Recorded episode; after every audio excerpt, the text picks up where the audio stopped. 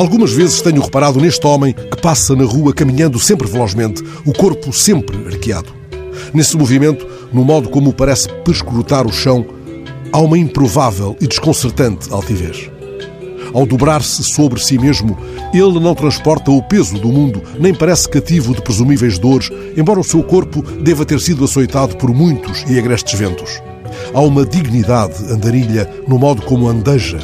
Os seus passos conhecem o bairro, não hesitam nas esquinas. O olhar do homem vai sempre preso ao chão que ele palmilha numa cadência firme e determinada, não porque tema perder-se ou porque ande perdido. Assim jornadeia um olhar tão obstinado como o ritmo que imprime à marcha. Não é um deambulante nem um peregrino. Caminha numa espécie de deriva firme.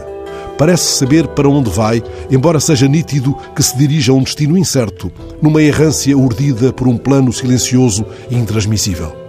Todas as ruas lhe servem, todas as ruas são suas. Não estende a mão pedindo esmola ou socorro. Nunca dei porque conversasse, Sempre que me cruzo com ele, vai de passo estugado, olhar aceso por uma espécie de urgência alucinada.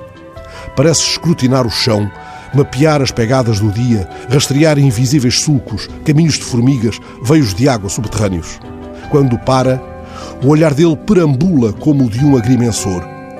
Tenho observado à distância, há nele um método que é próprio dos catadores. É um olhar de caça e respigo. O olhar dele escolhe e recicla é o olhar que impele a mão para resgatar aquilo a que Manuel de Barros chamou patrimónios inúteis da humanidade. Isso ocorre no poema O Catador, sobre um homem que catava pregos no chão.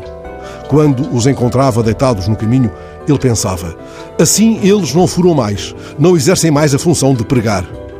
No poema, os pregos enferrujados que o catador procurava tinham ganhado o privilégio do abandono. O homem que caminha velozmente, por vezes para, debruça-se e apanha do chão um resto de cigarro. Observa-o, estuda-o, recolhe-o. Tal como o catador do poema, ele garante a soberania do ser mais do que do ter.